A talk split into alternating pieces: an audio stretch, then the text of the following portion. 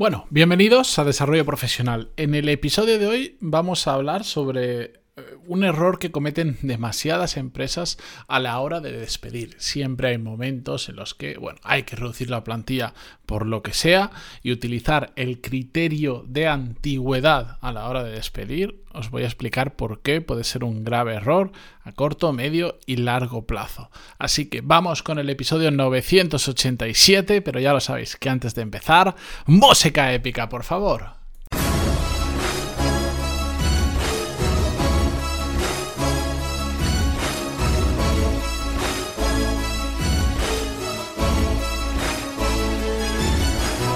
Muy buenos días a todos, bienvenidos. Yo soy Matías Pantaloni y esto es Desarrollo Profesional, el podcast donde hablamos sobre todas las técnicas, habilidades, estrategias y trucos necesarios para mejorar cada día en nuestro trabajo.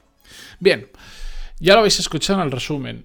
Os voy a contar una situación habitual, por el motivo que fuere, porque pues ha habido una pandemia, porque la empresa no funciona tan bien, porque se reestructura una organización, bueno, hay eh, decenas o centenas de motivos que, que pueden haber para que una empresa necesite recortar plantilla. No hablo de quitar una persona puntualmente, eso son situaciones diferentes porque esa persona no funciona, nos hemos equivocado seleccionando lo que sea, sino cuando hay que despedir a un grupo, digamos, numerosos de personas. Cuando hay que elegir, es decir, tengo 100 empleados, tengo que reducir un 20% de la plantilla, por lo tanto 20 personas tienen que salir, que 20 personas salen de la empresa.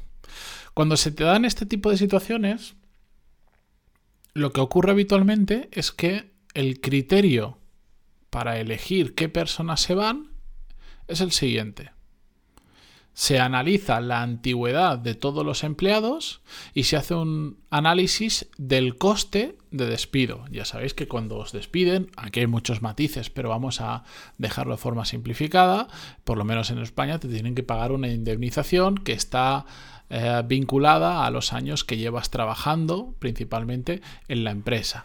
No me lo sé de memoria, esto se lo tendría que preguntar a mi mujer, que se lo sabe mucho mejor que yo, ya que se dedica en parte a ello, Em, pero bueno, no sé si son 33, 40 días, 20 y pico, depende de muchos factores, ¿vale? Pero para que os hagáis una idea, pongamos que em, te pagan 30 días por año trabajado como indemnización. Se hace un cálculo y al final, pues pongamos, sigamos el ejemplo que os decía al inicio, una empresa con 100 empleados, se hace una lista de esos 100 empleados con el coste de despido de todos esos 100 empleados. Y al final lo ordenas de alguna manera y dices, pues ¿qué pasa? Que tengo un chaval que entró hace un año, que igual por el tipo de contrato estaba en un contrato de prueba o de prácticas, ni siquiera le corresponde indemnización o la que le corresponde es muy bajita, versus em, tengo gente que lleva igual 20 años en la empresa. Y la indemnización es astronómica, a 30 días por año trabajado. Por ejemplo, sé que no son 30 exactos, pero Entender que aquí si son 30, 23, 33 o 41 me da igual porque no lo voy a pagar, para decirlo de alguna manera. Simplemente para que entendamos el ejemplo. Claro, a 30 días por año trabajado de sueldo que le tienes que, pagar eh, y tiene 20 años en la empresa, pues estamos hablando de 600 días de sueldo, casi dos años de sueldo íntegro que le tienes que pagar. Y eso es una cifra grande. Entonces muchas empresas que dicen, bueno, como no quiero pagar eso o no puedo pagar eso, ¿a quién empiezo a despedir? A la gente que tiene menos experiencia. Y esto yo es algo que puedo entender perfectamente. Si tú estás mal de caja y la empresa no se lo puede permitir, claro, eh, hay un momento en el que el factor económico Mm, pesa más, pesa más que cualquier otra cosa. Es decir, si la empresa va mal y no puedo no tengo dinero ni siquiera para pagar despidos, pues voy a empezar a despedir, me quito los sueldos, voy a empezar a despedir a la gente que no me cuesta o que me cuesta muy poco. Hasta ahí todos lo podemos entender. Es un es una suma. Si no tengo, no puedo hacer otra cosa. Lo que pasa es que yo creo que ya todos tenemos claro de que mm, dejando el factor económico de lado por un segundo, por un segundo, no, eso no es lo ideal. Ahora hablaremos de qué es lo ideal. Cuando este tipo de situación se da, no tengo caja y por lo tanto mi criterio, mi prácticamente único criterio de quién se queda y quién se va es cuánto me cuesta y si me lo puedo permitir, no hace más que reflejar un problema interno de la empresa. ¿Por qué? Porque esto se puede solucionar fácilmente haciendo las cosas bien, siendo previsor. Si a vosotros os dice la ley que cuando contratas a una persona por cada año trabajado le tienes que pagar 30 días de sueldo, es tan fácil como el día 1 que contratas a esa persona, sabes que cada mes que trabaja tienes que ahorrar, digamos, meter en una cuenta separada lo equivalente a, más o menos, em, que son 2,7, 2,6 días de sueldo, o lo que es lo mismo, 30 días de, sueldo al año. Tienes que ahorrarlo y meterlo en una cuenta y lo vas guardando poquito a poco. Dinero que se queda ahí, que, que, no lo vas a invertir, no lo vas a utilizar, no lo vas a gastar, ni nada. Entonces, al cabo de X tiempo, cuando tú quieres despedir a una persona, has ahorrado su despido. Y por lo tanto, eres capaz de tomar una decisión sin tener en cuenta el factor económico. ¿Por qué? Porque económicamente te lo puedes permitir. El problema es que este ejercicio lo hacen muy poquitas empresas, que yo sé que hay muchas hay quien me lo podrá contraargumentar y decir, no, porque eso es dinero que no tienes operativo, que no lo mueves, que no lo inviertes. Sí, es cierto, es dinero que tienes estancado y que imaginar, una persona entra, ha entrado hace cinco años y llevas cinco años ahorrando su despido. Es dinero parado, que no te rinde, pero te permite tomar muy buenas decisiones si en un futuro esa persona no te vale o no la puedes seguir manteniendo en la plantilla. Y quitas el factor económico por completo de todo esto. El caso que comentábamos antes. Empresa, 100 personas, vale, llega una pandemia, llega un problema económico, una crisis, lo que sea, y la empresa tiene que reducir plantilla. Si la empresa ha hecho bien las cosas durante los últimos años, ¿qué pasa? Que tiene un fondo de caja guardado solo para esa situación. Y como se puede permitir incluso el despido de la persona más cara porque ha estado ahorrando ese despido, ¿qué pasa? Que entonces el criterio para elegir quién se queda y quién no se queda en la empresa es muy diferente. ¿Cuál elegiríamos nosotros? Si nos quitamos el factor económico, ¿cuál elegiríamos? Hombre, pondríamos en una balanza muchas cosas, pero sobre todo, ¿qué valor aporta esa persona respecto a lo que me cuesta. Intentaré siempre quedarme con aquellas personas que más me aporten a la empresa y menos me cuesten. Lo pondré todo en una balanza y entonces conforme a eso tomaré decisión. ¿Qué haré? Al final, si esto lo pones en, en números, lo que haces es realmente quitarte a la gente que menos aporta en la empresa y que te está saliendo más caro. Es así de simple. Y te quedas con quitas a los peores y te quedas con los mejores. Y ya está. Se soluciona así de fácil. El problema es que cuando no haces eso desde el principio o no lo tienes en cuenta desde cierto momento, el criterio económico gana, gana por goleada a cualquier otro factor.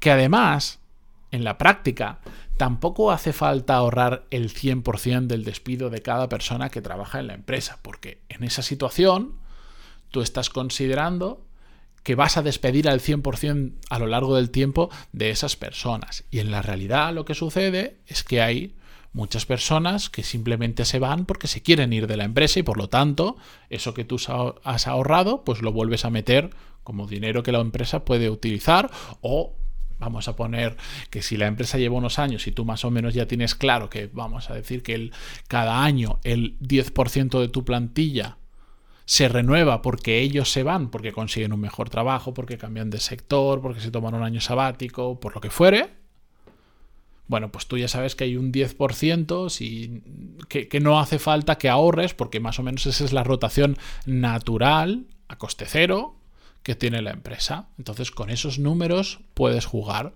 No hace falta que ahorres el 100% del despido del 100% de los empleados, porque es una situación muy extraña que tengas que despedir al 100% durante toda la vida de la empresa. A lo que me refiero con todo esto es que no hace falta venir de contabilidad, ni de finanzas, ni ser un experto en números para entender estas cosas y hacerlas. Es así de fácil. Así de fácil. Y es barato hacer esto. Es muy barato, que al final tú tienes X empleados que se van, te has ahorrado y, te has ahorrado el despido porque se han ido por lo que sea, pues ese dinero vuelve a la caja y ya está. Y mira, genial, no has perdido dinero, no has perdido nada. Simplemente mm, te has ahorrado ese dinero que tú lo tenías contemplado para un despido, pero como ya no está, ya no te hace falta. Y ya está. Pero el día que vengan los problemas, quitar el lado económico de un despido es muy, muy, muy importante. Y esto se puede aplicar a empresas muy pequeñitas. Yo lo aplico. A empresas medianas, empresas grandes. Me da exactamente igual. Es más un tema de previsión que otra cosa. Pero no es un tema. No es un tema realmente financiero, es un tema de gestión de talento, de gestión de personas. De decir, cuando me tenga que quedar con los mejores, yo quiero tener la capacidad de quedarme con los mejores por el valor que aportan, no porque me cuesten más o me cueste menos despedirlos, que eso es una salvajada. Y eso, al final, el problema que genera es, pues yo le llamo las, las empresas que tienen dinosaurios dentro. Yo conozco un caso muy de cerca eh, por un familiar que trabajaba en una empresa en la que literalmente había gente que era tan cara, tan, tan, tan, tan cara, porque igual llevan 30, 35 años trabajando en esa empresa, era tan cara despedir y la empresa no quería hacerse cargo de ese despido, que, los, los dejaban y ellos mismos también querían, se, se convirtieron todos en dinosaurios y habían personas que literalmente lo que hacían era ir a la oficina y estar todo el día en la oficina, porque si no iban, entonces hay un motivo legal para despedirte y no pagarte indemnización. Pero la empresa a la vez era gente que estaba tan anticuada y que no servía para nada, que no querían que trabajara porque no aportaban valor, sino que lo destruían. Entonces había como un acuerdo verbal de, vale, tú tienes que venir todos los días a trabajar, pues si no te voy a despedir, ojalá no vengas, así te puedo despedir gratis, pero no quiero que hagas nada. Prefiero que te sientes en donde te dé la gana y no hagas nada a que hagas algo. Y en esa empresa habían unos cuantos perfiles así y no son perfiles baratos porque al final con el tiempo van aumentando, van, van cobrando más, van, van concatenando subidas, que si, que si el, el, convenio colectivo, la, la, la, la, la. Y una empresa se carga de esos dinosaurios que ni quieren hacer ni pueden hacer, que son caros, pero es que es más caro despedirlos aún. Yo espero que no os pase nunca eso si tenéis vuestra propia empresa o si tenéis eh, equipo a vuestro cargo, que nunca os toque tener un dinosaurio de estos porque mm, de verdad es horrible. Y ojo, dinosaurio no significa siempre que sea una persona mayor, no tiene nada que ver. ¿eh? Es una persona que no se ha querido reciclar, que lleva mucho tiempo en la empresa y que resulta más caro despedir que mantenerlo. Aunque a largo plazo, a mí sinceramente, me parece que resulta mucho más caro mantener a esa persona que despedirlo, porque le está pagando un sueldo a una persona que no aporta absolutamente nada durante no sé cuántos años hasta que se jubile, cuando se quiera jubilar. Pero bueno, ese es otro tema que hablaremos si queréis más adelante. Gracias por estar ahí un miércoles más. Continuamos mañana con un nuevo episodio y como siempre, también gracias por estar al otro lado en Spotify, Google Podcast, Evox, donde sea que lo escuchéis. Hasta mañana. Adiós.